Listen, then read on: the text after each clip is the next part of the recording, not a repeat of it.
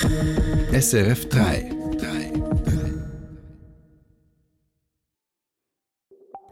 Die Schweiz benötigt in Zukunft mehr erneuerbare Energie. Doch wie sollen die ehrgeizigen Ausbauziele des Parlaments erreicht werden? Dann, in wenigen Jahren dürfte in der Schweiz Wohnungsnot herrschen. Welche Maßnahmen sind nötig, um diesen Trend abzuwenden? Und damit es in der EU zu keinen explodierenden Strompreisen kommt, welche Änderungen sieht die EU-Kommission hierfür vor? Info 3 ordnet ein. Im Studio heute Abend ist Cosette Spinoza. In Zukunft braucht die Schweiz mehr Strom weil die Politik bei der Mobilität und beim Heizen weg von Öl und Gas will und weil zudem auch der Betrieb der Atomkraftwerke bald ausläuft. Deshalb soll die Produktion erneuerbarer Energie, etwa aus Sonnen-, Wind- und Wasserkraft, massiv ausgebaut werden. Wie das gehen soll, das hat der Nationalrat gestern und heute diskutiert. Die zentralen Teile hat er abgeschlossen. Bundeshausredaktor Dominik Mayer, mit welchen Mitteln sollen diese ehrgeizigen Ausbauziele denn erreicht werden? Es gibt Abstriche beim Natur- und Landschaftsschutz, aber auch neue Formen von Subventionen, also Geld. Und dann sind da auch noch neue Vorschriften wie die Solarpflicht. Wer neu baut oder sein Dach renoviert, soll künftig Solarpanels installieren müssen. Gerade beim Ausbau von Erneuerbaren kommt es ja oft zu Konflikten mit dem Naturschutz. Was hat der Nationalrat hier nun höher gewichtet? Also zunächst, letzten Herbst hat die Politik noch über sehr fundamentale Abstriche diskutiert beim Naturschutz. Das ist jetzt vom Tisch. Aber Einschnitte, die bleiben. Im Bewilligungsverfahren für 15 Wasserkraftprojekte soll das Interesse am zusätzlichen Strom behördlich und offiziell Vorrang haben vor Umweltinteressen bei diesen Projekten. Und hoch umstritten sind Abstriche beim Gewässerschutz. Der Nationalrat hat hauchdünn entschieden, dass bestehende Wasserkraftwerke künftig künftig mehr Wasser verwenden dürfen für die Stromproduktion als vorgesehen. Und das hat natürlich negative Folgen für die Fische, für die Artenvielfalt. Immer wieder wurde ja betont, dass die Vorlage nicht aus der Balance fallen soll, aus Angst vor einem Referendum. Ist sie denn so noch in der Balance? Ich würde sagen, die Waagschale, die neigt sich etwas stärker auf die bürgerliche Seite, aber das links-grüne Lager hat sich mit Abstrichen ja auch diese Solarpflicht erkämpft. Die Waage ist nicht krass aus der Balance. Ich höre heute Abend links und rechts mittlere Unzufriedenheit. Das ist in der Politik häufig ein gutes Zeichen für eine Vorlage. Der größte Widerstand heute kommt aus dem Naturschutz. Der Fischereiverband droht mit dem Referendum, wenn die Abstriche beim Gewässerschutz für die Wasserkraft tatsächlich kommen, wenn die tatsächlich so definitiv beschlossen werden. Die große Frage, die ist ja noch offen, reichen all die Maßnahmen, damit wir künftig tatsächlich genug Strom haben? Seriös Ja oder Nein sagen kann und darf niemand auf diese Frage. Klar sind die Chancen mit diesen Maßnahmen, Vorschriften und Anreizen besser als ohne, aber es ist wirklich sehr viel offen. Diese 15 Wasserkraftprojekte, die jetzt beschleunigt und bevorzugt werden, die haben noch keine Baubewilligung. Wann kommen die, die Bewilligungen? Kommen sie überhaupt? Es gibt keine Garantie. Und generell, mehr Strom gibt es ja nur, wenn Firmen, Stromfirmen, aber auch Private investieren. Es wird sehr viele Investitionsentscheide brauchen und die die Politik kann diese Investitionen nicht befehlen. Besten Dank für diese Einschätzungen, Dominik Mayer. Die Schweizer ÖV-Branche scheint die Corona-Pandemie überwunden zu haben. Das letzte Jahr war für sie ein Rekordjahr, Tobias Mayer. Ja, zumindest wenn es um den Umsatz geht, ja. Sechs Milliarden Franken hat der öffentliche Verkehr mit Billetten und Abos eingenommen. Das sind vier Prozent mehr als im bisherigen Rekordjahr 2019. Erstmals hätten dabei Einzelbillette mehr eingebracht als Generalabonnements, teilt der ÖV-Dachverband Allianz Swisspass mit. Trotz Rekordumsatz, die finanzielle Lage bleibe angespannt, und zwar wegen der Teuerung und weil die Kosten gestiegen seien. Das Kunsthaus Zürich will genauer wissen, ob es Werke ausstellt, die einen problematischen Hintergrund haben könnten. Im Fokus der Untersuchungen soll nicht mehr nur Raubkunst aus dem Zweiten Weltkrieg stehen, sondern neu auch sogenannte Fluchtkunst, also wenn Jüdinnen und Juden ihre Kunstwerke selbst verkauft hatten, aber möglicherweise viel zu günstig, weil sie dringend Geld brauchten. Eine externe Expertenkommission soll dem Kunsthaus Zürich bei der Aufklärung helfen. Auch Kunstschnee kann einen Gletscher nicht retten. Zu diesem Schluss kommen Forschende, die seit gut zwei Jahren Teile des Morteratsch-Gletschers im Oberengadin künstlich beschneien. Der Schnee soll die Sonneneinstrahlung reflektieren. Das funktioniere aber nur bedingt, heißt es im Fachmagazin des Schweizerischen Wasserwirtschaftsverbands. Die künstliche Beschneiung könne die Gletscherschmelze zwar verlangsamen, aber eben nicht aufhalten.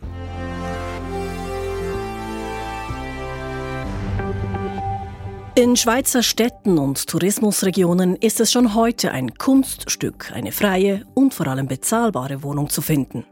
In wenigen Jahren, so die Prognosen, dürfte im ganzen Land Wohnungsnot herrschen, wenn keine Gegenmaßnahmen ergriffen werden. Doch welche Maßnahmen sind geeignet, um den Wohnungsbau anzukurbeln? Aus dem Bundeshaus Philipp Burkhardt.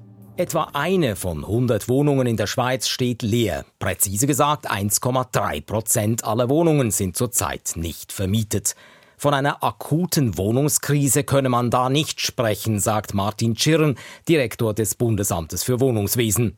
Noch nicht. Die aktuelle Leerwohnungsziffer, die ist im historischen Mittel noch nicht besonders besorgniserregend, aber die Perspektiven sehen nicht sehr rosig aus. Schon in wenigen Jahren, sagt der Amtsdirektor, könnten in der Schweiz 50.000 Wohnungen fehlen. Es gibt Prognosen von Immobilienbeobachtungsbüros wie Wüstpartner, die davon ausgehen, dass bis etwa im Jahr 2026 die Situation schlimmer sein soll als anfangs der 90er Jahre. Das wäre dann eine Leerwohnungsziffer gesamtschweizerisch gesehen von weniger als einem halben Prozent. Versäumnisse in den letzten Jahren hätten zu dieser Situation geführt, sagt Mitte-Nationalrat Philipp Matthias Bregi, der im Vorstand des Hauseigentümerverbandes sitzt.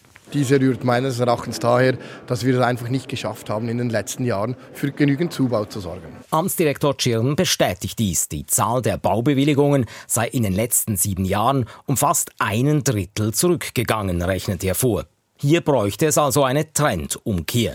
Der Verband Wohnbaugenossenschaften Schweiz propagiert den gemeinnützigen Wohnungsbau. Er sei nicht nur günstiger, sondern brauche auch weniger Wohnfläche pro Kopf als bei herkömmlichen Wohnungen, sagt die grüne Nationalrätin Manuela Weichelt, die im Vorstand des Verbandes sitzt. Allerdings gäbe es da ein Problem.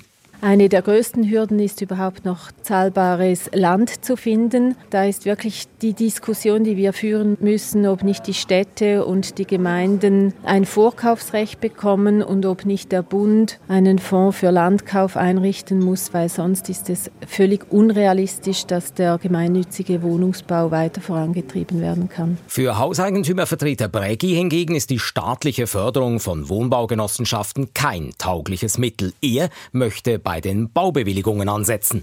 Für mich ist klar, man muss die Restriktionen lösen und die Beschwerdemöglichkeiten und Einsprachemöglichkeiten reduzieren. Es muss wieder attraktiv sein, Wohnraum zu bauen. Ideen gibt es also zuhauf. Das Parlament dürfte sich in den nächsten Jahren wieder intensiver mit Wohnbaufragen beschäftigen müssen. Info 3 Explodierende Strompreise soll es in der Europäischen Union nicht mehr geben. Die EU-Kommission schlägt zahlreiche Anpassungen beim Stromhandel vor, ohne die Grundsätze des aktuellen freien Strommarktes aufzugeben. Sogenannte Langfristlieferverträge und Preisdifferenzverträge sollen den europäischen Haushalten im besten Falle schon vor dem kommenden Winter stabilere Preise bescheren. Aus Brüssel EU-Korrespondent Charles Liebherr. Weil Gas knapp und teuer war, explodierten im letzten Sommer die Strompreise. Den Strom aus Gas zu gewinnen, ist teuer. An der europäischen Strombörse bestimmt aber die teuerste Form der Elektrizitätsproduktion den Preis, also Gas dieser Logik zu entkommen. Darum wolle die EU-Kommission korrigierend in den europäischen Strommarkt eingreifen, erklärte Europas Energiekommissarin Kadri Simpson. Making final prices paid by consumers more independent from short-term prices. Der Preis für Endkonsumenten gelte soweit als möglich vom Preis für fossile Energie zu entkoppeln. This is one of the most important drivers for the policy proposal of this reform. Kurzfristige Verträge sollen weiterhin am Strom-Spotmarkt gehandelt werden, wo Angebot und Nachfrage den Strompreis bestimmen. Daran ändere sich nichts. Die Kommission macht aber neue Vorschläge, wie Firmen und Privathaushalte einfacher Langfrist-Lieferverträge mit Stromproduzenten abschließen können für Strom aus Windkraft oder Solaranlagen. Denn je mehr Strom aus erneuerbaren Energiequellen stammt, desto tiefer die Preise. Weil aber niemand wissen kann, wie viel Wind in ferner Zukunft weht oder wie stark die Sonne scheint zu einer bestimmten Stunde in der Zukunft, benötigen entsprechende Stromproduzenten Rückversicherungen. Mit sogenannten Differenzverträgen sollen sich beide Seiten absichern können, Stromproduzenten und Abnehmer. Das geht so. Beide Seiten einigen sich auf einen langfristigen Strompreis. Liegt der Strompreis am europäischen Strommarkt tiefer, bezahlen die Abnehmer trotzdem den höheren Preis.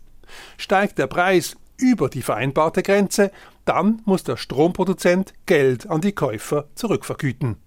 That is a design that allows us to expect that uh, in the next years the share of renewables will grow rapidly unless we will achieve that, it is very difficult to achieve our 2030 targets on renewables. Das sei die beste Garantie dafür, dass in den kommenden Jahren massiv mehr Geld in den Ausbau von erneuerbarer Energie fließe, meint EU-Kommissarin Kadri Simpson. Und das wirke dämpfend auf den Strompreis in Europa. Weiterer Vorteil, die EU erreicht so einfacher ihre Klimaziele. Denn ohne konsequenten Verzicht auf Öl und Gas ist das nicht zu schaffen. In der Nähe der Stadt Freudenberg im Westen Deutschlands ist am Wochenende die Leiche eines zwölfjährigen Mädchens gefunden worden. Jetzt gibt es dazu mehr Informationen, Tobias. Ja, das Mädchen sei erstochen worden, sagte der zuständige Oberstaatsanwalt an einer Medienkonferenz. Die mutmaßlichen Täterinnen hätten das Opfer gekannt und seien ebenfalls erst 12 und 13-jährig. Die beiden seien dem Jugendamt übergeben worden. Ein Strafverfahren gegen sie sei nicht möglich, dafür seien sie zu jung. In Deutschland sind Jugendliche erst ab 14 Jahren zum Teil strafmündig. Und zum Schluss schauen wir wie immer auf Wetter und Börse, zuerst aber noch auf die neuesten Inflationszahlen aus den USA. Die Teuerung hat sich in den USA im Februar weiter abgeschwächt. Laut dem US-Arbeitsministerium lag sie im Jahresvergleich noch bei genau 6 Prozent. Das ist der tiefste Stand seit fast eineinhalb Jahren. Im Januar lag die Teuerung in den USA noch bei 6,4 Prozent. Die Börsendaten von SIX, der Swiss Market Index, liegt im Moment bei 10.703 Punkten plus 0,7 Prozent. Der Euro wird zu 97 Rappen 98 gehandelt, den Dollar gibt's für 91 Rappen 38. Das Wetter, heute Abend und in der Nacht ist es wechselnd bewölkt und es gibt weitere Schauer. Morgen wird es dann zeitweise sonnig und nur noch lokal nass bei 6 bis 10 Grad. Das war Info 3 am Abend. Wer den Anfang verpasst hat, kann ihn nachhören auf srf.ch/audio. Das Team heute: Samuel Konrad, Tobias Mayer und Cosette